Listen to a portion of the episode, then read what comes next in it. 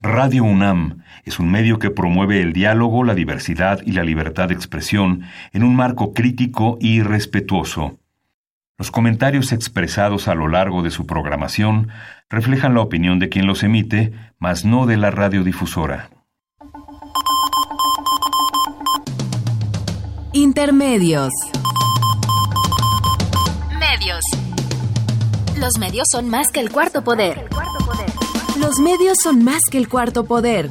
Intermedios, con Tania Rodríguez y Juan Manuel Valero. Tania Rodríguez y Juan Manuel Valero. Intermedios. Fábrica inigualable de héroes y villanos. Intermedios.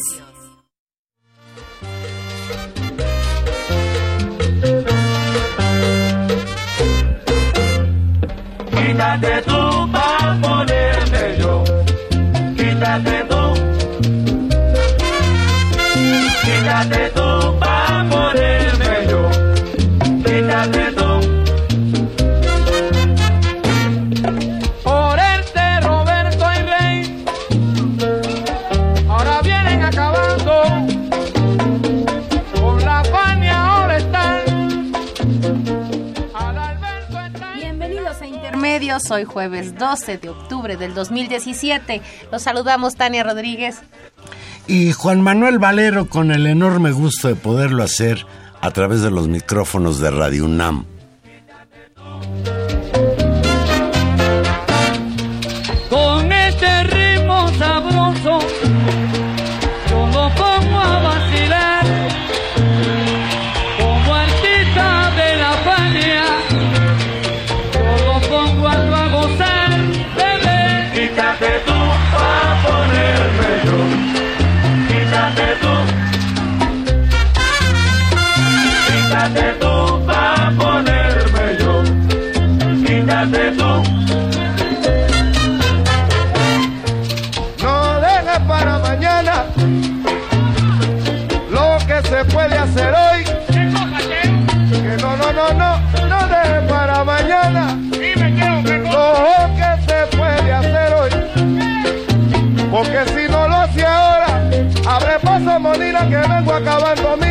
Porque yo soy el que soy. Quítate tú para ponerme yo. Quítate tú. Quítate Valero. tú para ponerme yo. ¡Qué rico! Fanny All Star, un grupo muy importante de música afroantillana radicado en Nueva York. No, pues muy Este es un grupazo y bueno, un grupo muy sabroso. Bueno, pues quítate tú para ponerme yo. No, Valero, podemos estar los dos aquí juntos. Dios, No me, refería, no me refería ni a ti ni a mí, sino a otros personajes de los que vamos a hablar en breve.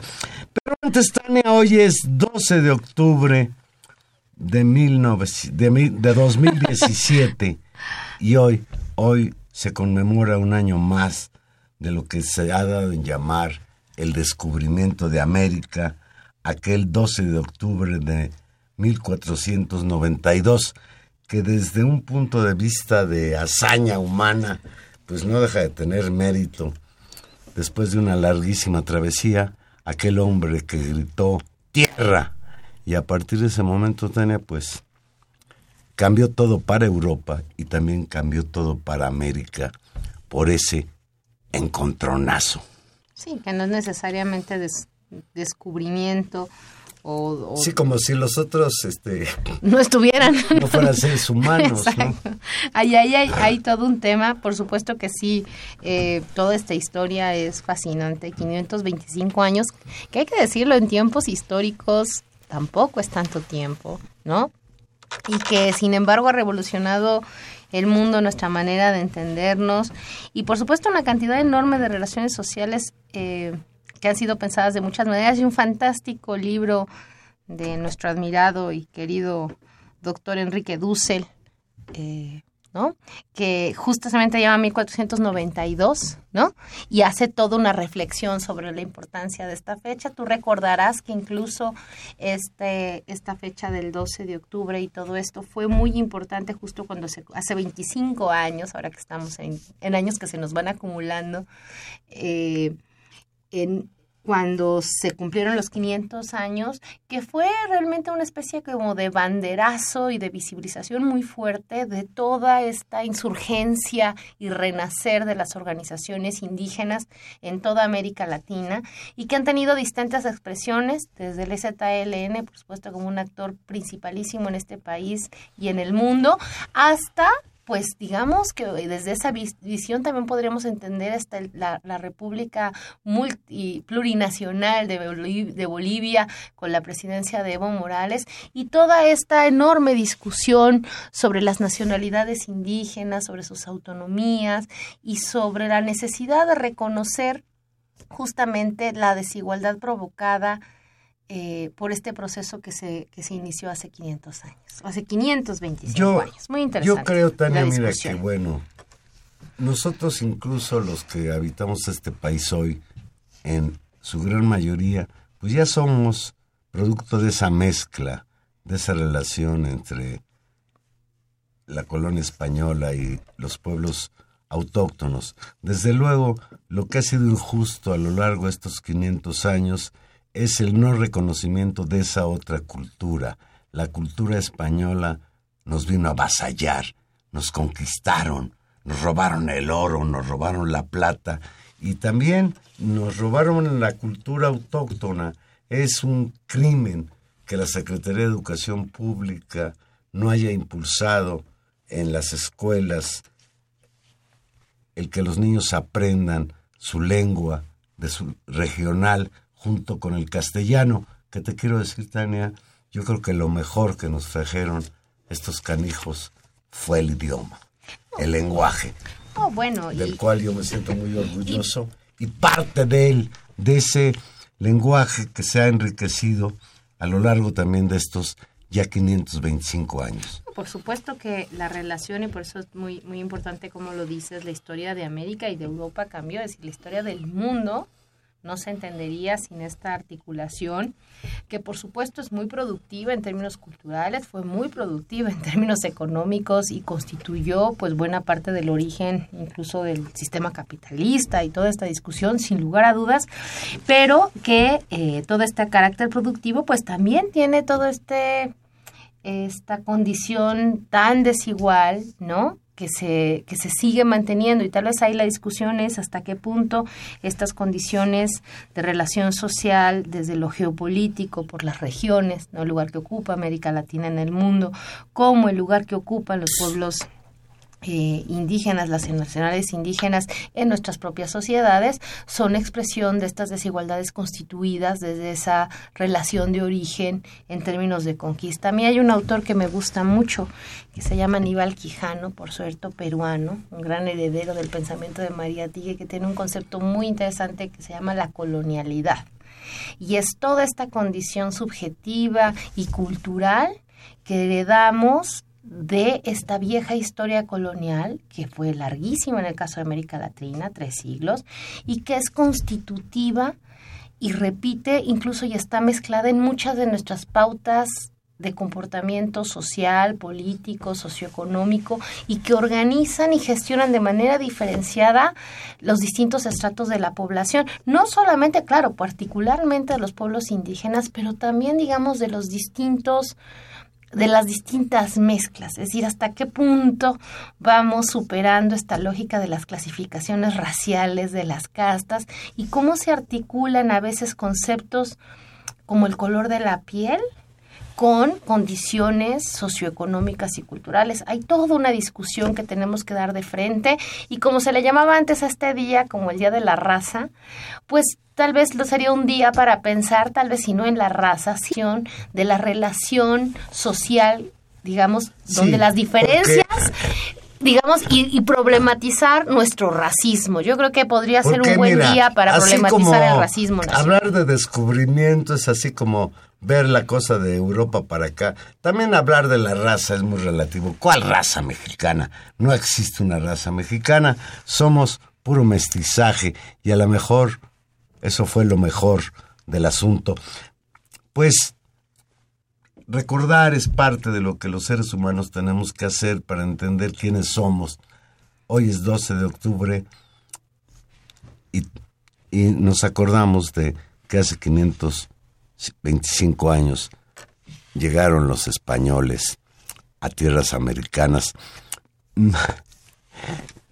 Decirlo así suena sencillo, pero sí, sí fue un impacto muy, muy fuerte. Y yo me niego, Tania, a seguir considerando que porque fuimos colonias y, después fuimos economías neocoloniales y después nos clasificaron como subdesarrollados y por lo general todo este tipo de países siguen siendo los más pobres y dentro de estos países los hay los que los habitantes más pobres del planeta. Yo me niego a que sea como una suerte maldición. Ojalá México algún día alcance la real independencia en todos los órdenes, el económico es muy importante, y podamos pues, recordar esas fechas con tristeza, con recordando lo que significó una conquista, una colonización de, de 300 años exactos. Llegaron, em, se inició la conquista en 1521 y Iturbide declaró la independencia en 1821. Pero vámonos al presente, Tania. El, hace ocho días nos salimos, nos salimos hablando de Margarita Zavala, que amenazaba con renunciar al PAN, y ahora seguimos hablando de Margarita Zavala, porque en efecto, el viernes pasado, Margarita Zavala renunció al Partido Acción Nacional y hoy hoy en la mañana fue al Instituto Nacional Electoral a registrarse como candidata independiente a la presidencia de la República. Pues tras entregar al árbitro electoral, al INE, su carta de intención, que es el que es el requisito que marca justamente la ley electoral para empezar el proceso de registro como candidato independiente, como eh, para pretender llegar a la presidencia de la República, Margarita Zavala afirmó que hoy su proyecto político descansa en las manos de los ciudadanos, y cito textual, mientras que la vida democrática me ha deformado. Se ha deformado. no, bueno. yo dije, no, bueno, qué autocrítica. Mientras la vida democrática se ha deformado para que las decisiones queden en manos de uno o de unas cuantas personas, yo elijo ponerme en manos de los ciudadanos. Usted recordará que el viernes pasado Margarita renunció a su militancia en el PAN y ahora persigue sus aspiraciones presidenciales por la vía de la candidatura independiente. Por eso, por cierto, Tania, tú no has registrado tu candidatura como candidata independiente a la presidencia de la República. No, Valero, al parecer no tengo tanta autoestima. pues fíjate tú que con Margarita Zavala, que se registró hoy, ya van 39. 39, pues, ¿cómo llamarles a estos cuates ilusos? no, bueno, tampoco, Valero. Mira, a ver, ¿a quién conoces? Aparte Margarita Zavala. A ver, yo creo que son distintas. Ahora, si quieres, analicemos, analicemos con calma las distintas candidaturas y su significado, pero creo que, eh, pues sí, es eh, este, esta imagen que parecía como un mecanismo muy importante para alimentar la discusión pública, para abrirle una brecha abrir espacio. Yo te voy a, los que no tienen partido político. A los que no tienen partido político, pues se ha, se ha desgastado efectivamente muy rápidamente. Eh, y ahí hay distintas posiciones, es decir, que tiene que ver con una crítica, me parece, desde mi punto de vista, y siempre lo he pensado así, muy facilona el problema de los partidos. El problema de los partidos en una situación democrática es irremediable.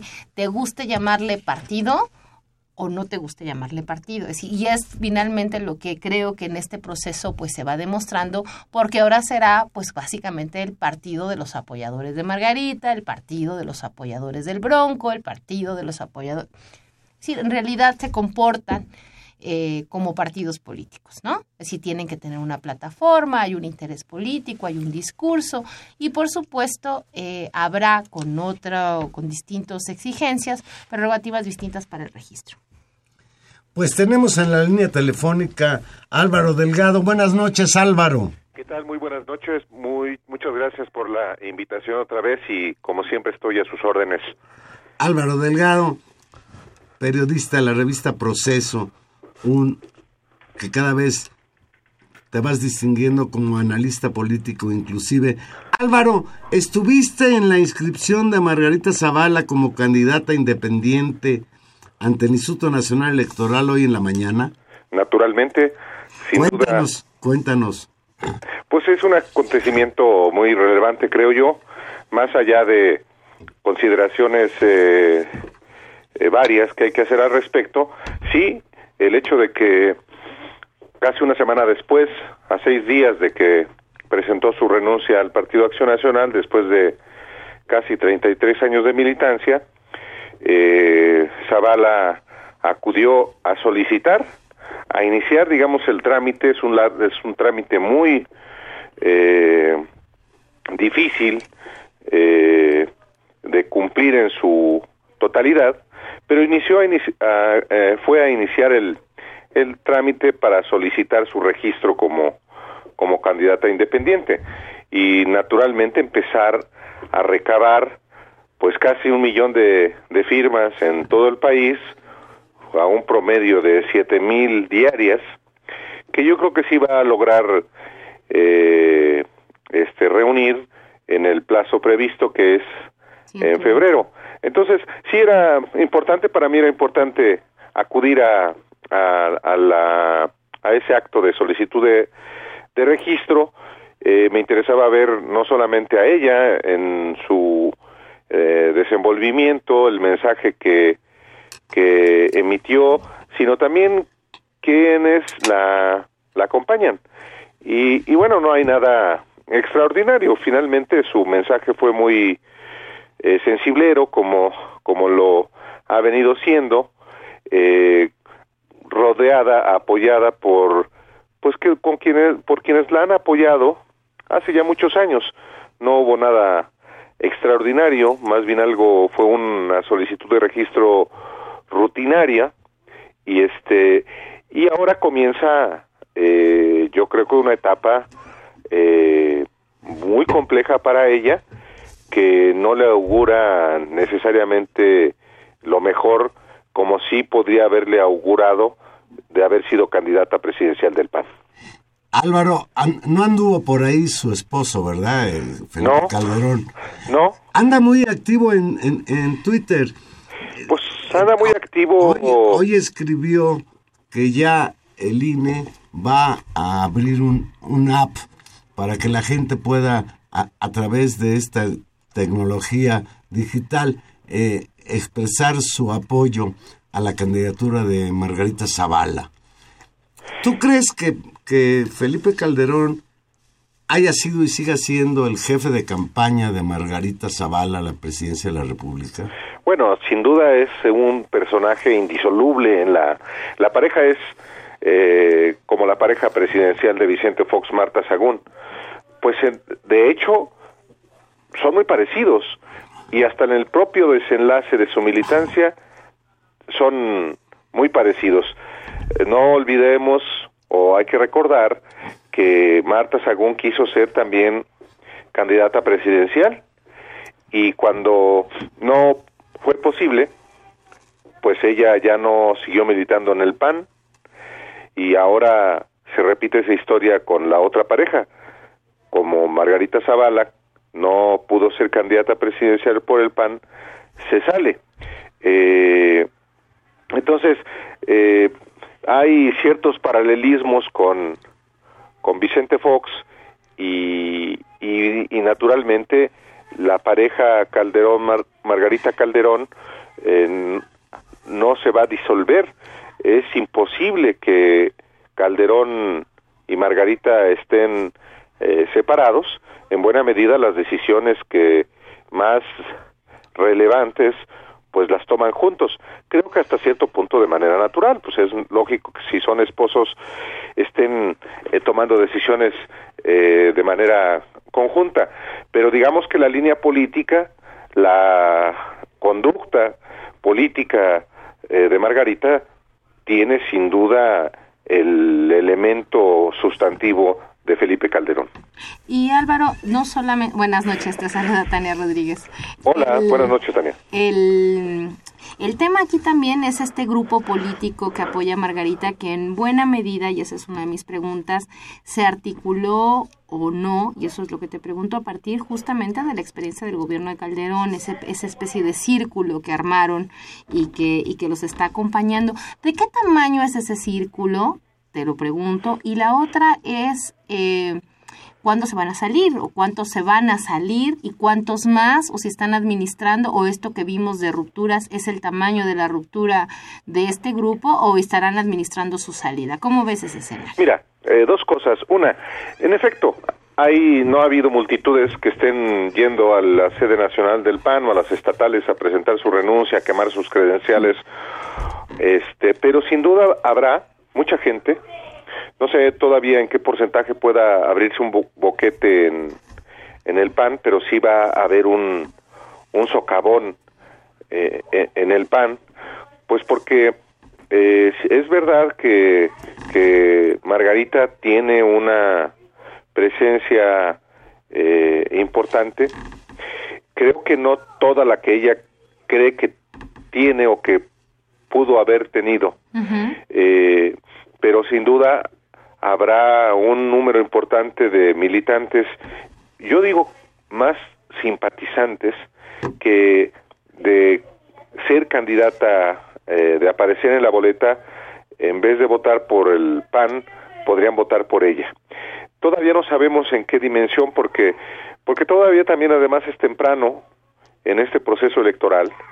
Faltan, va a haber muchas más variables, pero, pero sí Margarita va a, capitalizar un voto de panistas, militantes y simpatizantes eh, en, ese sentido.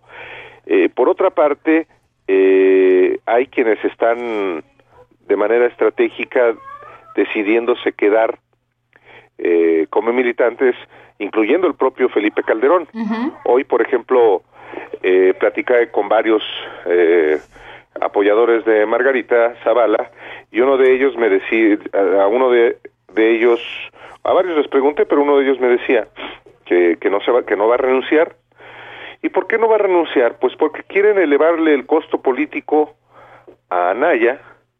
Si el, si Felipe Calderón, que como expresidente del PAN y como ex, titular del Ejecutivo eh, puede acudir al Consejo Nacional o a muchos órganos de deliberación de, ese partido, lo va a hacer precisamente pues porque eh, tiene ese derecho como militante y porque va a generar una polémica que naturalmente tiene el propósito de minar el proyecto de, de, Ricardo Anaya. Y como él, en los estados sobre todo, va a haber muchos panistas que están este, en esa misma posición, eh, desgastando, digamos, el proyecto presidencial de eh, Ricardo Anaya y eventualmente eh, se van a salir. Otros están esperando para ver si logra Margarita hacer algo más o mejor no moverse, ¿no?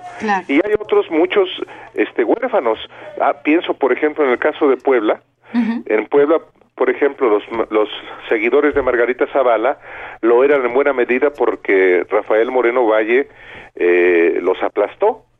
Entonces ahora Margarita se sale del PAN, ellos quedan en la orfandad porque tampoco coinciden con Ricardo Anaya y siguen a expensas de este personaje Rafael Moreno Valle, que aunque ya no es gobernador, sigue teniendo el control del PAN, porque su esposa es la secretaria general, en los hechos es la dirigente real, y, no va a dejar ningún espacio para este grupo de panistas que yo creo que van a terminar por renunciar también. Ya, Álvaro, y, y en este y en este sentido, digamos, como el grupo de senadores, también ahí hay otro otro grupo importante, ¿no? Sí, sí, mira, estos, por ejemplo, estos eh, cinco corderitos este estos cinco senadores incondicionales de Calderón, eh, ellos están trabajando no para Margarita, ellos están, como muchos en el PAN y el propio Calderón, pues trabajando para mí. O sea, eso es eh, es una eh, ofensa a la inteligencia negarlo o decir que van a trabajar por Margarita Zavala. No, ellos están, la, el propio Calderón, trabajando ya en el proyecto de José Antonio Mid, eh, y así lo están diciendo inclusive de manera pública. Bueno, un cínico de primera como, como Javier Lozano eh, lo, lo ha dicho y en los hechos eso es lo que están haciendo. Entonces, esta es la otra parte. Hoy, Ah, hoy Álvaro, perdón Sí. que te interrumpa. Sí. Hoy escuché viniendo para acá una entrevista con este señor Ernesto Cordero, que es el presidente de la, de la mesa directiva del Senado, Sí. tengo entendido. A él le preguntan expresamente que qué opina de que el PAN va a expulsar a sus militantes que abiertamente se manifiesten en favor de alguien distinto a su partido, en este caso Margarita Zavala. Y él contesta señalando que todavía el PAN no tiene candidato y que él seguirá y se, seguirá pensando que la mejor candidata de Acción Nacional era Margarita Zavala. Y desde luego, bueno, ahí lo que viene es, yo creo que Margarita Zavala debe estar consciente que si cuando pugnaba por ser la candidata del PAN, sus posibilidades eran complicadas, pues ahora que es independiente, que ya no tiene el apoyo de esa estructura, pues las posibilidades de que ella gane, pienso yo, son muy, muy, muy eh, complicadas, ¿no? Sí, no, lo- naturalmente que lo son. Mira, el PAN es un partido muy consolidado. Eh, tiene nada menos que 12 gobernadores. Eh, tiene muchas presidencias municipales. Ningún gobernador se pronunció a favor de Margarita, ¿cierto? No, exactamente. ¿Por qué? Pues por una razón muy sencilla, porque ellos, eh, aún los que eh, tienen ya una, eh, este, aun cuando puedan ya estar próximos a finalizar su gestión, pues no van a, a- a arriesgarse a, a irse con Margarita a una aventura que les puede resultar costosa. Y sobre todo la mayoría de los que simpatizarían con ella, pues están empezando sus gobiernos. Entonces, también eso va a ser un factor muy importante, cómo van a jugar los gobernadores eh, a la hora de la elección.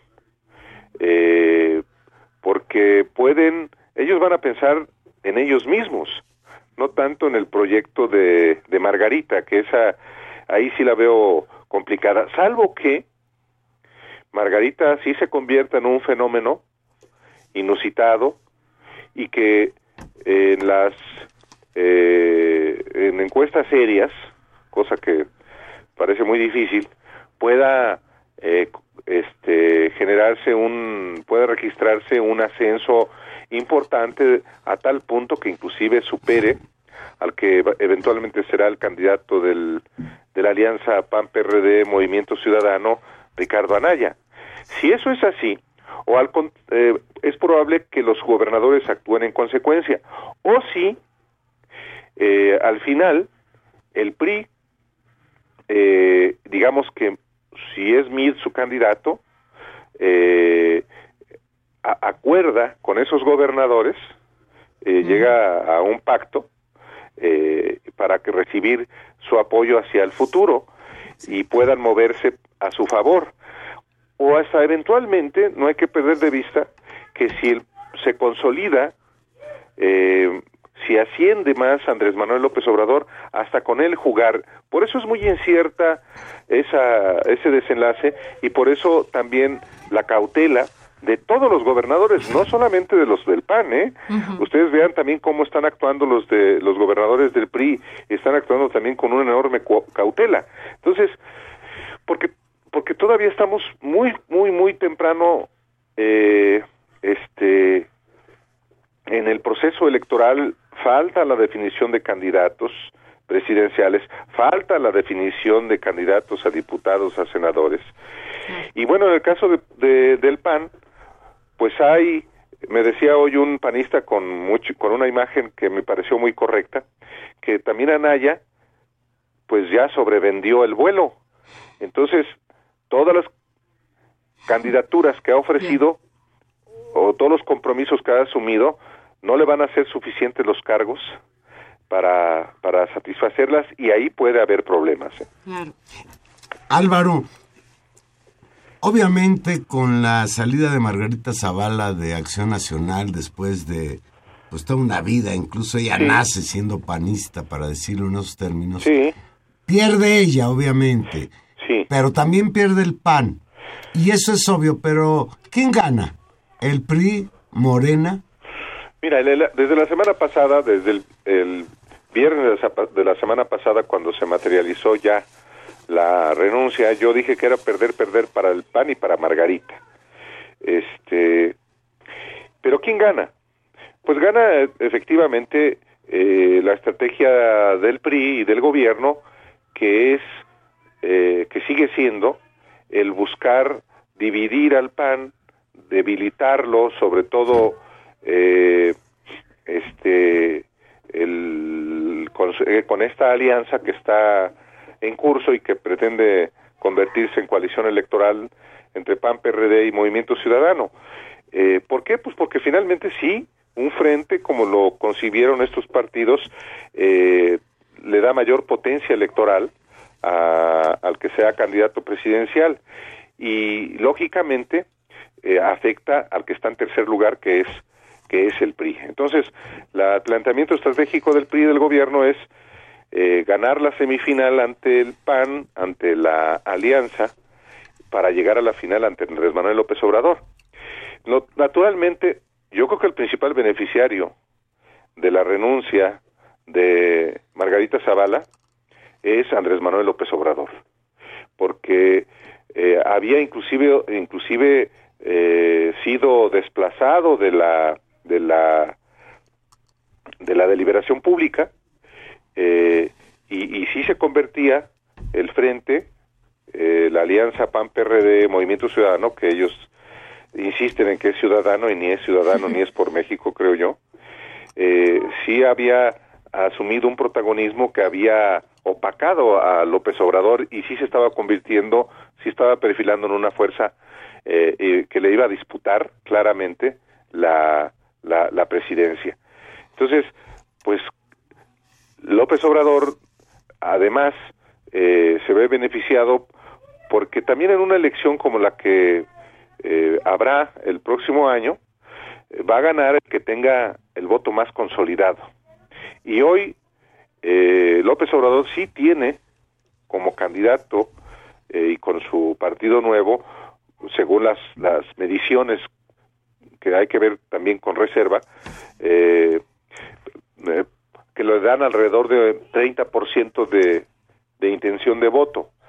Pero ese, ese, ese es, una intención de voto muy, muy relevante que no tienen los otros eh, partidos o coaliciones y, y por tanto la posibilidad de, de que se debilite su competidor más eh, fuerte, pues es una buena noticia eh, para él.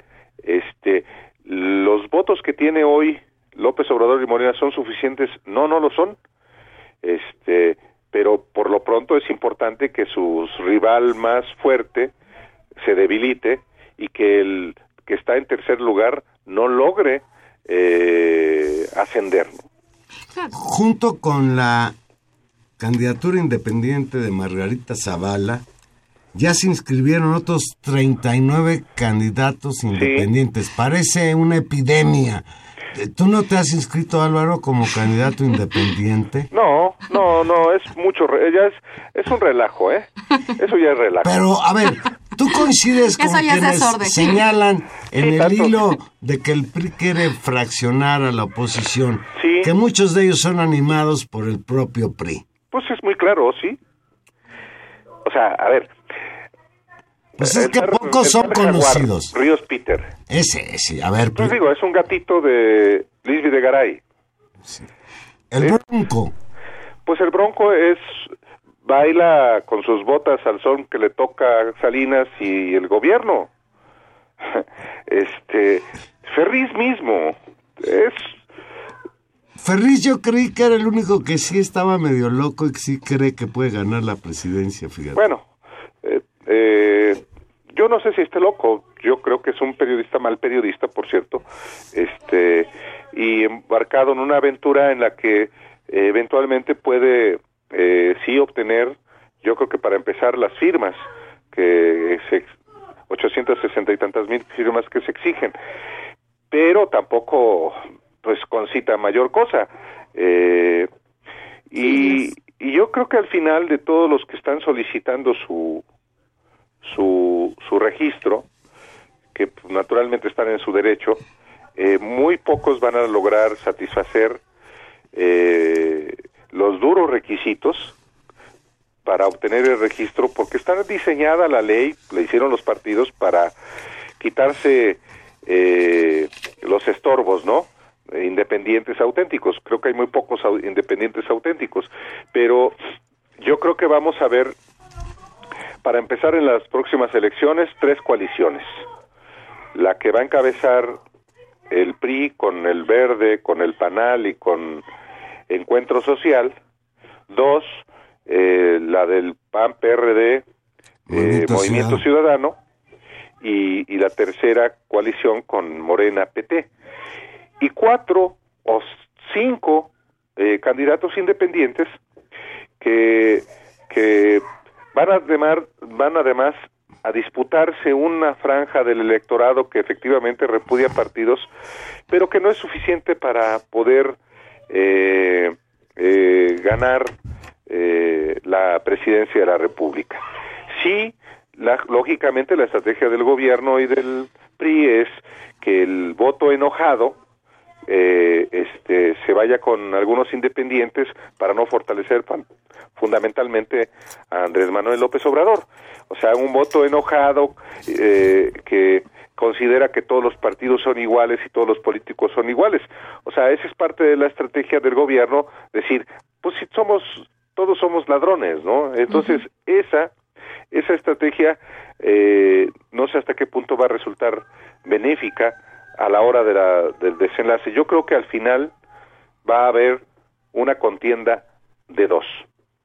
Eh, Álvaro, Perdón, Sí. antes, citaste a López Obrador y como Twitter se ha convertido en escenario del debate político, Sí. hoy López Obrador comentó, leo textual, la caricatura de Magú, el caricaturista de la jornada, me recordó a mi amigo Carlos Payán y su dicho callejero, no sean montoneros, Véngase de 10 en 10. véngase de 10 en 10. Sí, Yo creo que Andrés Manuel López Obrador está pensando que esta fragmentación del PAN con la salida de Margarita le favorece y que los independientes no le harán demasiado daño.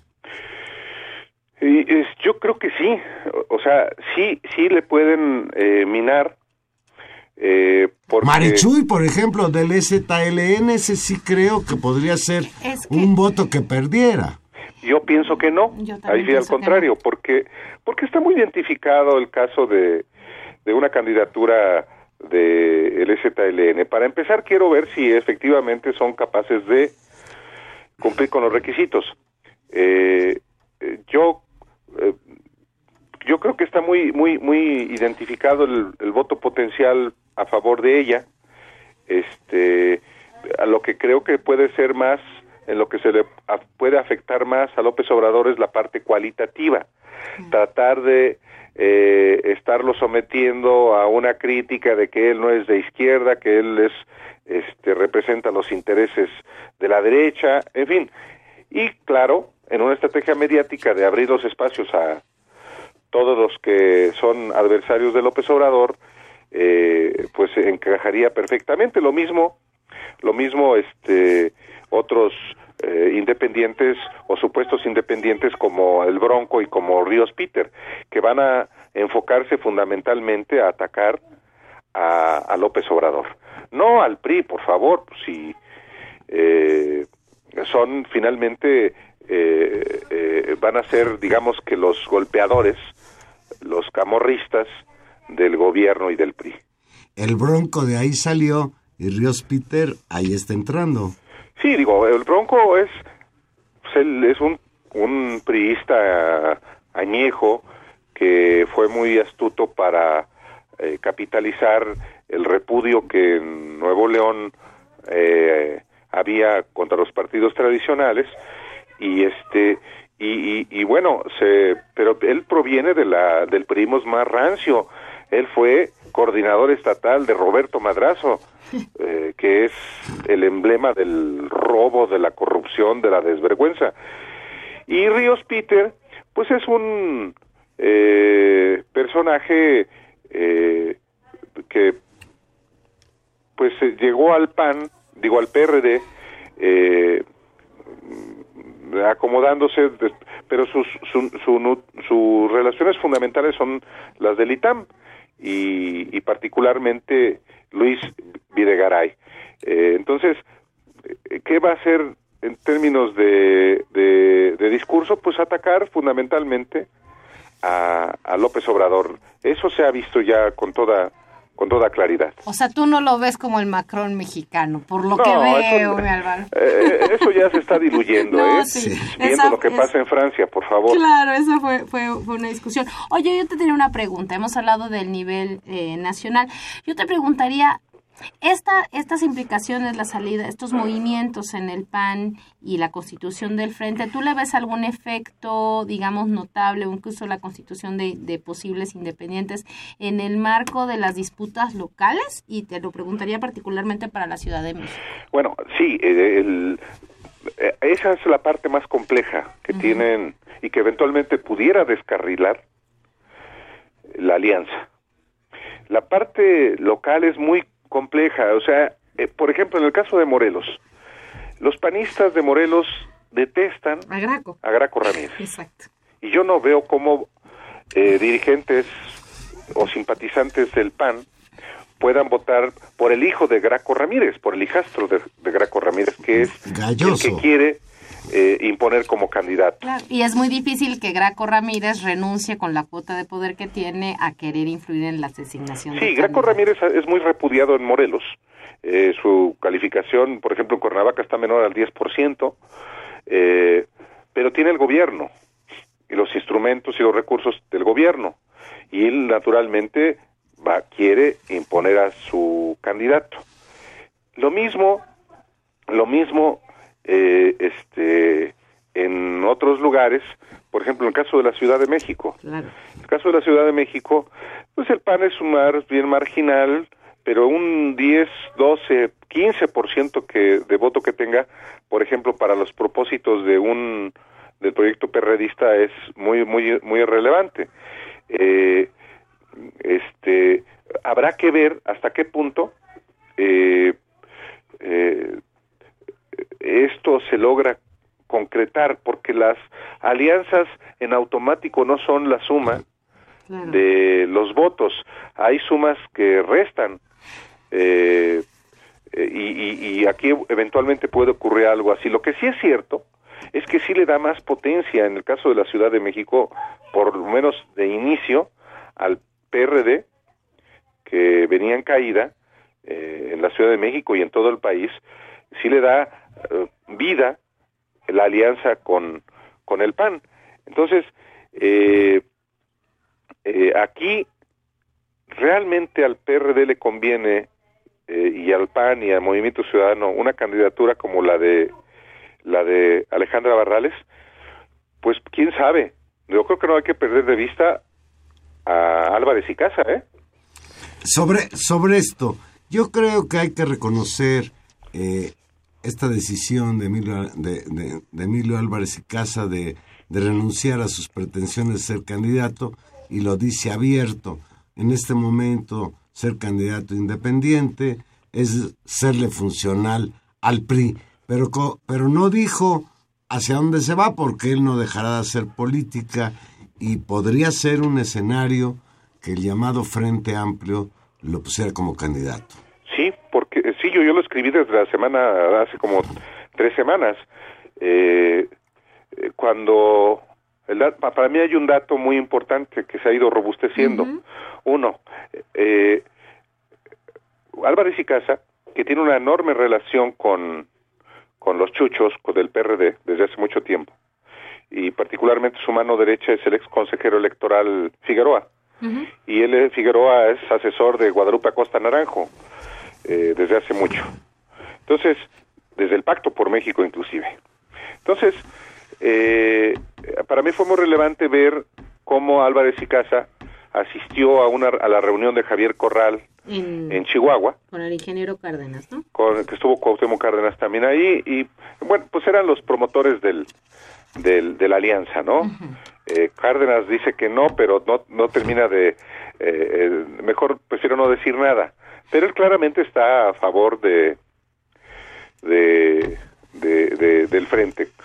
Y y ahí Álvarez y Casa eh, estuvo presente pese a que se había comprometido, bueno, estuvo presente en Chihuahua cuando iba entrando, el mismo día que entraba a la Ciudad de México la marcha, encabezada por Javier Sicilia, en protesta por toda la violencia eh, en Morelos. y, y Álvarez y Casa ah, se había comprometido a participar y acompañar y a recibir en la Ciudad de México a la marcha encabezada por Sicilia. Prefirió ir a hacer política a Chihuahua por una razón, porque porque le han propuesto que podría ser candidato a la jefatura de gobierno de la Ciudad de México. Y yo no eh, tengo eh, acreditado, pero ayer un columnista de, un periodista de, de Excelsior, Francisco Garfias, publicó que Antier se reunieron en un restaurante Álvarez y Casa, Ricardo Anaya, Santiago Krill. Ah, pues esas ya son palabras mayores. Álvaro, finalmente, tú ya lo dijiste, el candidato natural del llamado Frente Amplio, PAN, PRD, Muy Ciudadano, pues va a ser Ricardo Anaya. Bueno, no, no, no, no sé si natural, pero todo está eh, eh, articulado para eso. En el, el PAN tiene mano para la candidatura presidencial.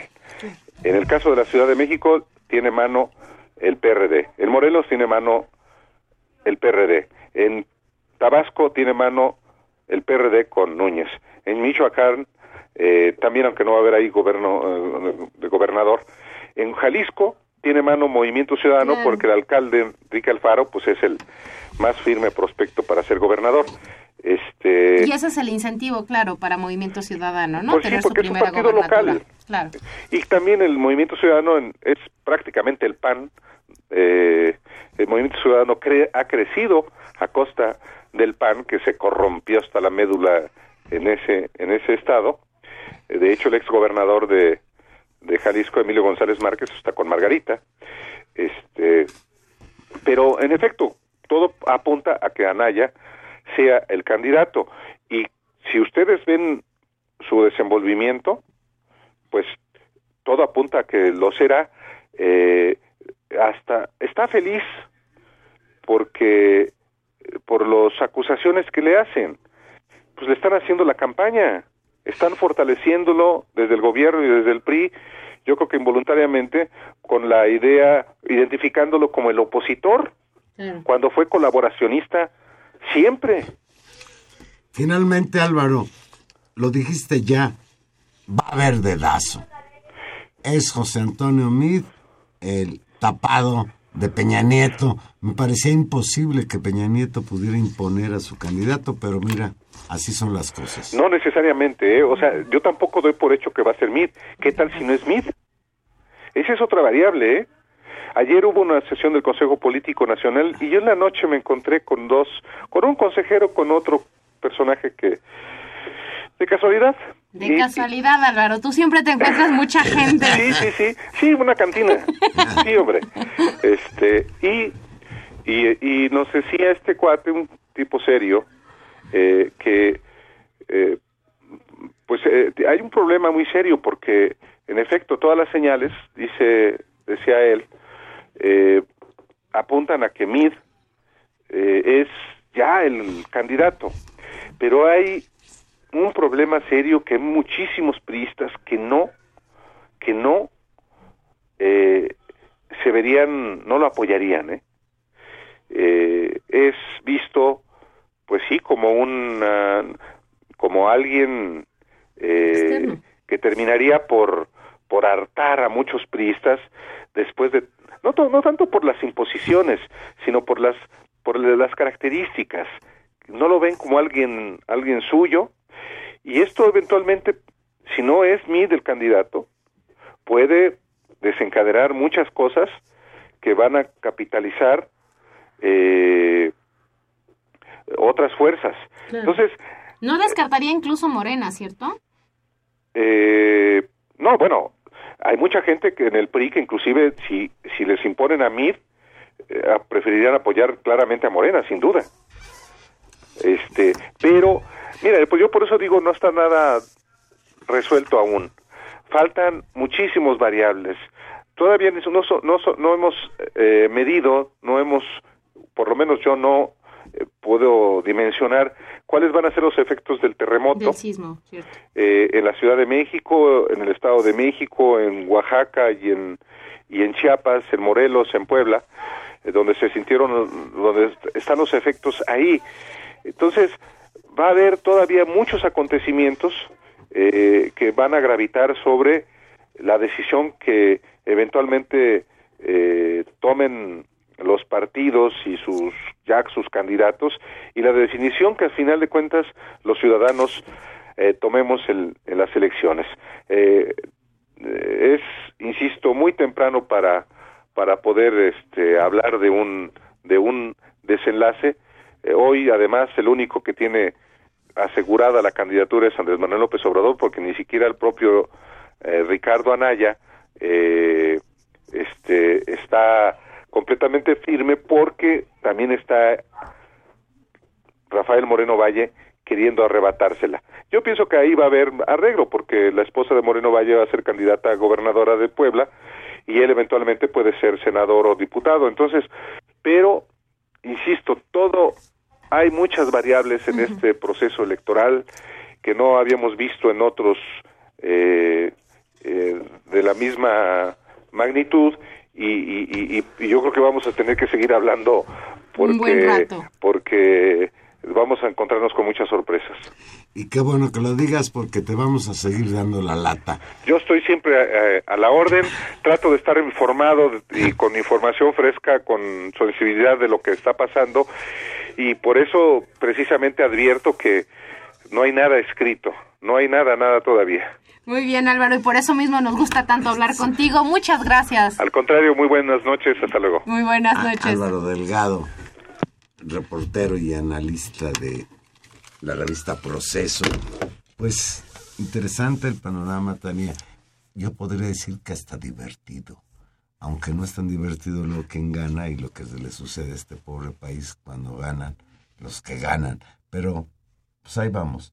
Estamos a ocho meses y medio. Sí, y ocho meses y medio que parecen muy poco, donde efectivamente la discusión política necesariamente se va a dirigir al tema de las campañas, donde los partidos están ocupados de ello, donde nos jugamos mucho eh, en estos meses, pero que también son ocho meses muy importantes, muy importantes porque muchas otras cosas pasan y por supuesto se ven influidas por esta...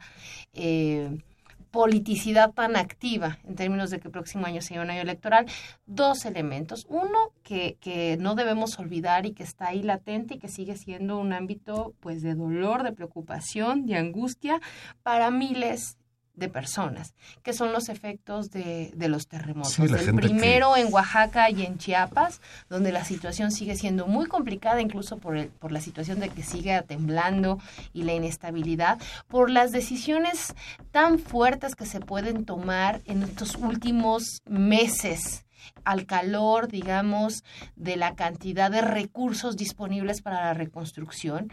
Eh, se anunció esta cuestión de las zonas económicas especiales, que es, que es un proyecto complicadísimo y de largo alcance muy definitorio para los para esa región y para los próximos años. Eh, el mismo la, la, misma discusión aquí en la Ciudad de México con las distintas zonas afectadas y los distintos sectores sociales que han sido afectados que eh, también van a desencadenar una serie de dinámicas en la ciudad pues que nos van a atrapar en mucho tiempo y donde también la discusión no debemos obviarla en función de la fiscalización de la enorme cantidad de dinero, de flujo de efectivo, de disposición en favor de la reconstrucción y en qué se va a usar eso y cómo es que comillas se va a reconstruir y que ese, esa política no vaya a ser otra vez ocasión para, para, para el robo y para que, nos enteremos después de grandes Es horrendo convertir a los damnificados en acarreados. Eso es una. Esa y es la, la otra, magnitud. Y la otra es, es decir, el efecto político. Y la otra es eh, convertir la desgracia en un gran negocio donde algunos vuelven a ganar y donde vuelven a hacer enormes negocios y donde se vuelven a llenar algunos de mucho dinero. Ese es un elemento. Y el otro, Juan Manuel, que compromete también nuestro futuro en largo plazo y que también se está discutiendo en estos temas con una celeridad que algunos pensaban que no se iba a dar y Trump no le está cumpliendo, es justamente eh, la renegociación del Tratado de Libre Comercio, donde ayer directamente anunció que a él le interesa un tratado pues con solo uno de los miembros, uno de los tres miembros que están ahí, que es Canadá, y Que que, por con cierto México, anda en pues, mira, México, muy anda en México Trudeau. Y fíjate qué hizo cuando llegó, ¿sabes a dónde fue? A la Cruz Roja.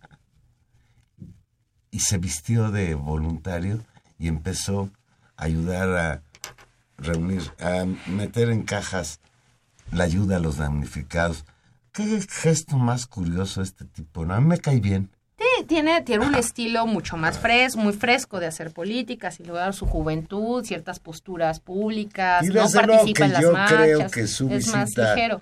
hoy a México pues tiene que ver con que se está discutiendo en Washington la cuarta ronda ya entre los tres países y que pues cada vez Trump parece más empeñado en tronar el Tratado de Libre Comercio y yo te quiero confesar que no sé si para bien o para mal de México, fíjate.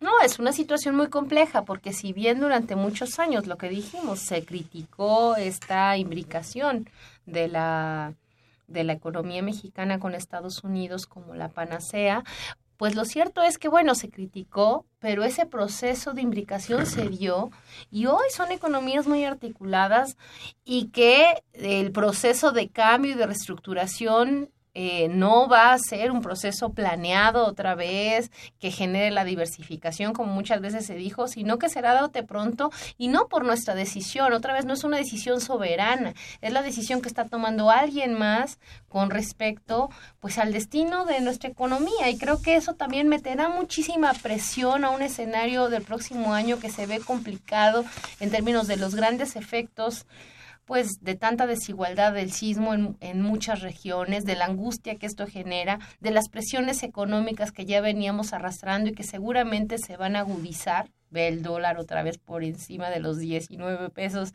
en términos de la presión de la negociación del Tratado de Libre Comercio y toda la, todas las presiones que eso supone y, y bueno, por la fuerte disputa electoral que se nos avecina. Así que sí, efectivamente serán unos meses, no sé si divertidos, Valero, pero serán intensos. Bien, pues ya nos vamos. Estuvimos hoy con ustedes en los controles técnicos. Gerardo Zurrosa, muchas gracias, Gerardo. En la producción, Gilberto Díaz Fernández. Y en los micrófonos. Tania Rodríguez, que pase usted muy buena noche y nos encontramos aquí el próximo jueves a las 8 de la noche. Y Juan Manuel Valero, que simplemente les desea que tengan una muy, muy bonita noche.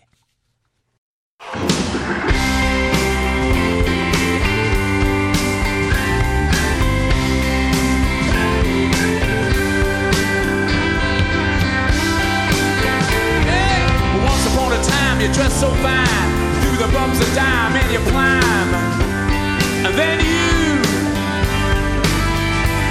yeah, people call, send me where I die you're bound to fall. They thought that they were just uh, kidding you. You used to laugh about everybody that was hanging out, and now you don't walk so proud. Now you don't talk so loud wound down.